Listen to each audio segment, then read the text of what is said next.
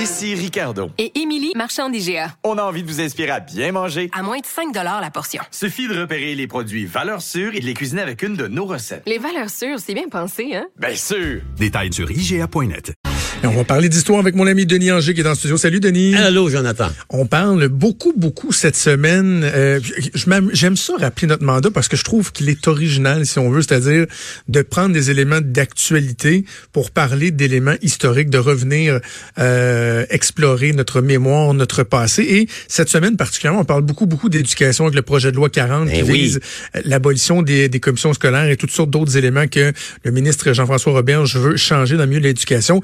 Et on va revenir ensemble sur l'histoire des commissions scolaires euh, au Ah Québec. ouais, et même plus loin un peu, l'histoire de ce qu'on appelait à l'époque l'instruction. hein. Vous savez que nos parents disaient l'instruction, l'éducation, c'est pas la même chose. Être instruit, c'est de savoir écrire, compter, avoir de l'éducation, c'est de savoir vivre. D'ailleurs, avant de s'appeler le ministère de l'Éducation, c'était le département de l'instruction, l'instruction publique. Ça fait sévère, hein? Ah oui, ça faisait, regarde. euh, L'instruction. Bon, on va t'instructionner. Hein. oui, on va t'instructionner malgré toi. C'est-à-dire qu'à l'époque, d'ailleurs, euh, je vais vous ramener encore plus loin. Je vous ramène au début du début du début. La Nouvelle-France, évidemment, ne fera pas. On viendra après sur les commissions scolaires, dont on va assister là, à l'agonie tranquille, là, la fin de Oui. vieille institution. Nouvelle-France, comment ça va? L'instruction. hein. Il n'y a pas d'éducation. L'éducation, c'est réservé aux bonnes dames et aux bons garçons dans les sociétés, dans les salons. L'instruction, ben, on se rappellera, les, les premières tenantes de l'instruction, étonnamment, les filles, hein, les filles à Québec, dès 1639, les bonnes Ursulines de Marie Guyard, dite Marie de l'Incarnation, vont arriver et vont créer la première école de filles en Amérique. C'est quand même pas rien, ça, au nord du Rio Grande. 25 ans, euh, une dizaine d'années plus tôt, les Jésuites, les bons Jésuites avaient fait la même chose en créant le Collège des Jésuites, 1635, qui est quatre ans plus vieux que l'Université Harvard, qui se targue d'être le plus grand collège d'enseignement supérieur dire, en hein? Amérique. Il faudrait leur rappeler que quatre ans avant Harvard College, il y avait le Collège des Jésuites à Québec.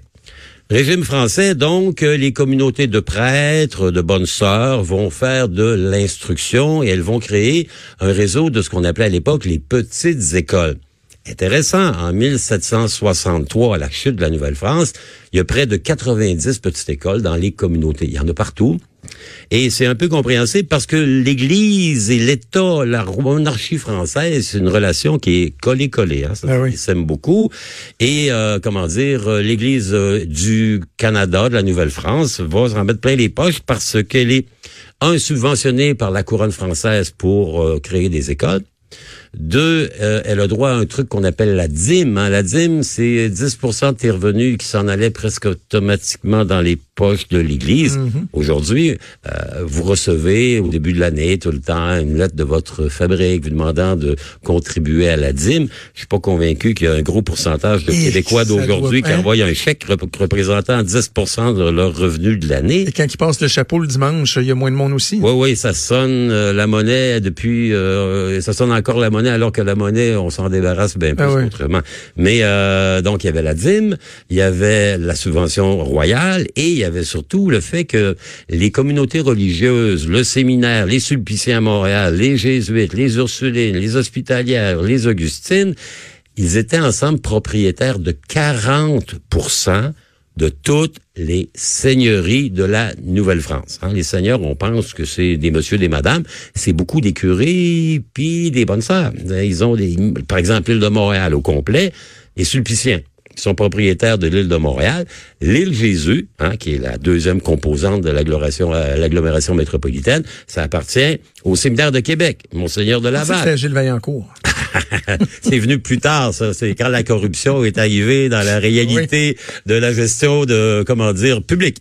Donc, ça existe comme ça, ça va plutôt bien. On dit, d'ailleurs, il y a un chevalier euh, suédois qui vient à Québec vers 1743 et qui, Peter Kalm, qui s'appelle, qui écrit, il dit, je suis assez étonné par la bonne société ici en Nouvelle-France. Un, les femmes sont ravissantes, elles, sont aussi coquettes et instruites que leurs euh, collègues de Paris, que leurs consoeurs de Paris, et tous les habitants ont des chevaux, ce qui est assez rare à l'époque.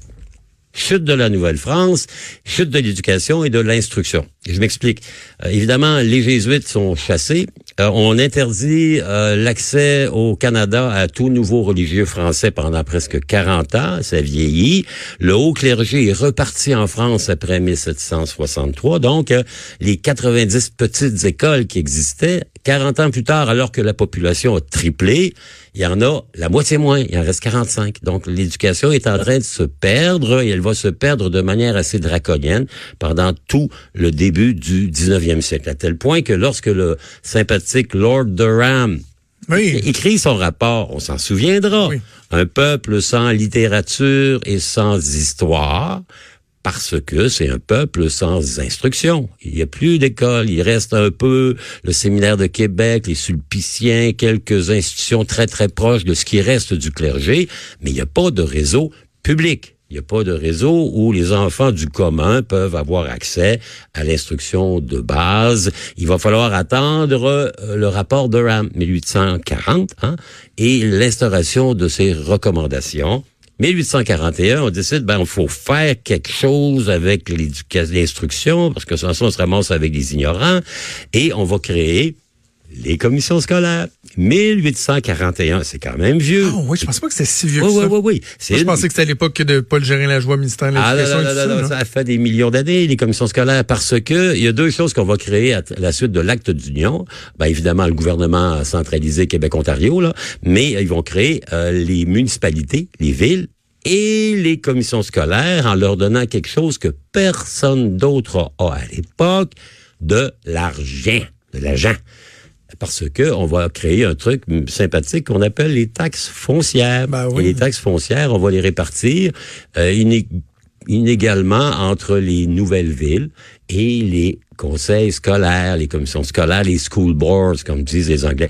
C'est d'ailleurs une institution qui est rare. Hein? Il y a que deux pays au monde où on a ça, les États-Unis et le Canada. C'est-à-dire que partout ailleurs, en Angleterre, par exemple, il n'y a pas de commission scolaire. C'est l'enseignement et la responsabilité au niveau supérieur de l'État central et au niveau des primaires, au niveau des villes, même chose en France. Donc, c'est quelque chose qui est assez unique ici, qui se développe à côté de 1841 de manière fulgurante.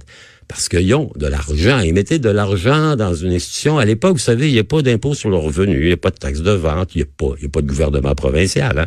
Il n'y a que le gouvernement du Canada uni qui se promène entre Toronto et Québec et Montréal. Donc là, il y a de l'argent et il y a des préoccupations. Donc l'argent va attirer les bonnes gens, les bien-pensants, et dans chaque petite communauté, on va créer des commissions scolaires.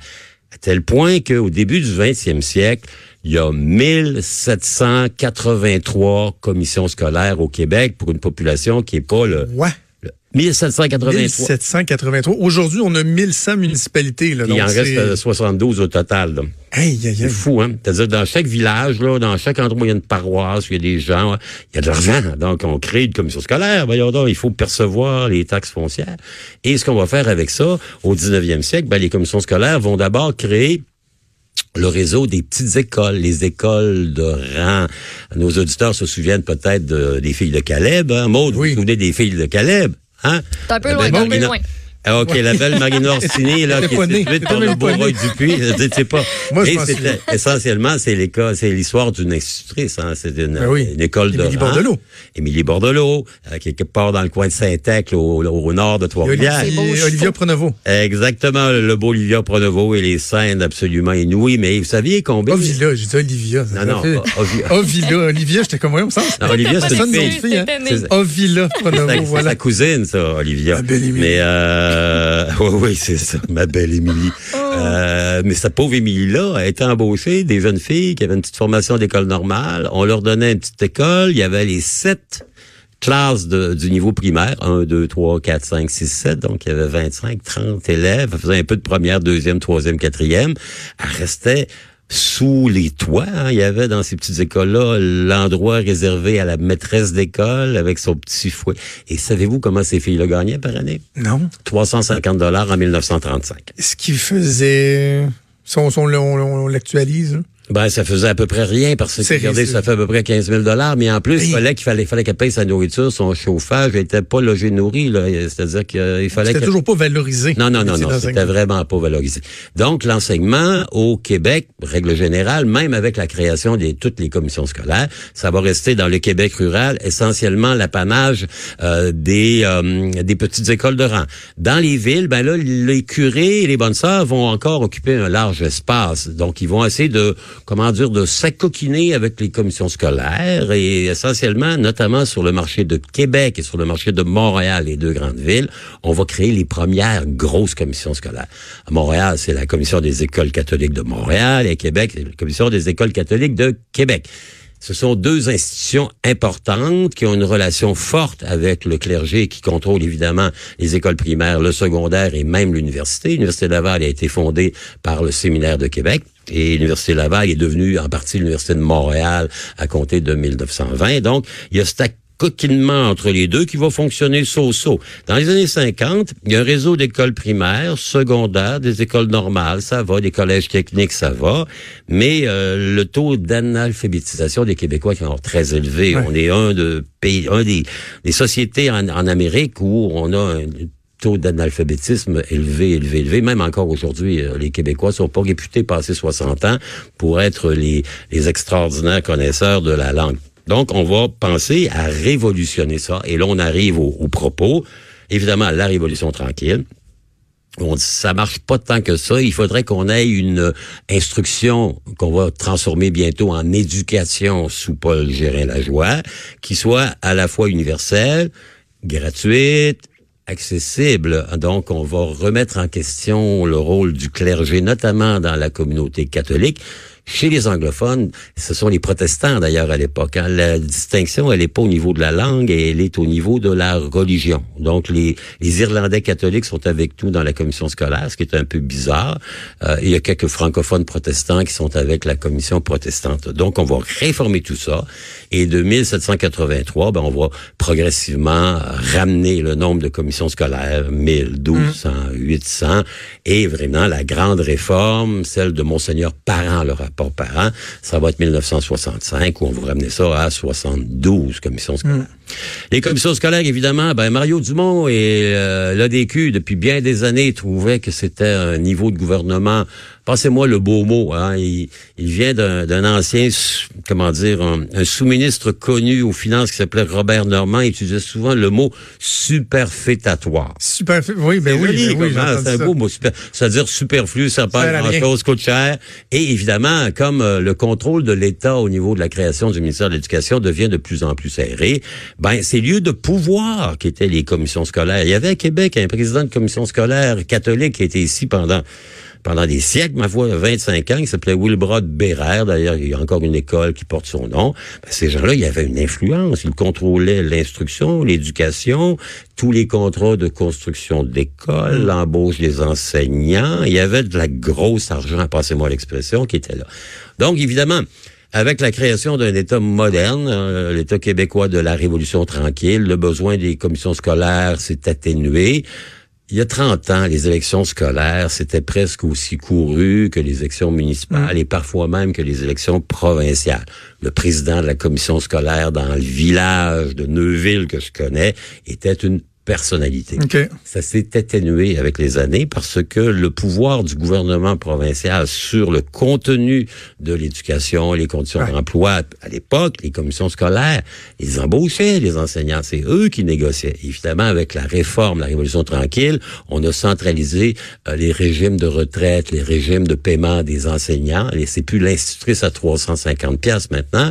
Donc, le, la raison d'être des commissions scolaires est devenue pas grand-chose de plus que d'être essentiellement un perceveur de taxes.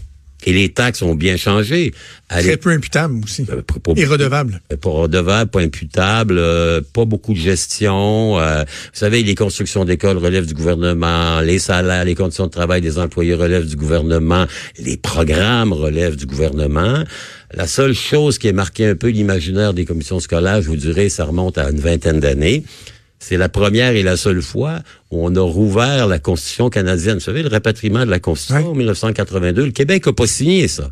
Mais le Québec, en 1998, a dit, ben là, on pas signé, mais il faudrait modifier la Constitution canadienne, notamment pour changer le statut des commissions scolaires. Je vous racontais qu'à l'époque, le statut, c'était selon la religion.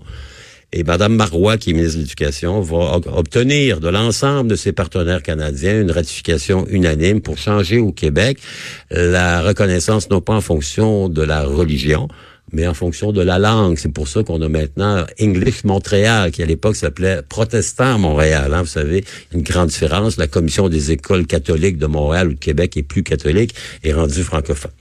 Euh, on arrive là. Euh, c'est un peu, vous savez, c'est une institution qui a presque 180 ans, 170 hein, est-ce ans. Que, est-ce que, Denis, puis on, on va terminer là-dessus, est-ce que l'historien en toi a un pincement au cœur lorsque voit euh, lorsqu'il voit une, une, volonté, par exemple, gouvernementale, politique, de moderniser un système comme celui-là en se disant, ben ça fait tellement longtemps que ça existe, ou à un moment donné, on peut en venir à dire, on comprend qu'il y a une histoire, elle est riche, mais peut-être temps de passer à d'autres choses aussi. Les réalités ne sont plus les mêmes. C'est une bonne question. Moi, je vous dirais un peu comme, euh, c'est quoi, euh, Tobley qui disait, c'est pas brisé, pourquoi tu le changes? Ah.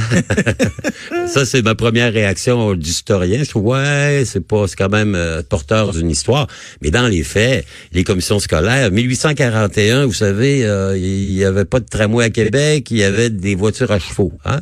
Ouais. Euh... Faut rappeler qu'il y a eu un tramway qui en a plus. Et ben, il risque d'en avoir un nouveau. Vous savez, l'histoire, c'est souvent peut-être que dans 30 ans, on va vouloir reconstituer les commissions scolaires. Mais vous direz qu'elles ont donné, elles avaient un rôle à jouer, notamment dans les premières démarches d'instruction euh, publique.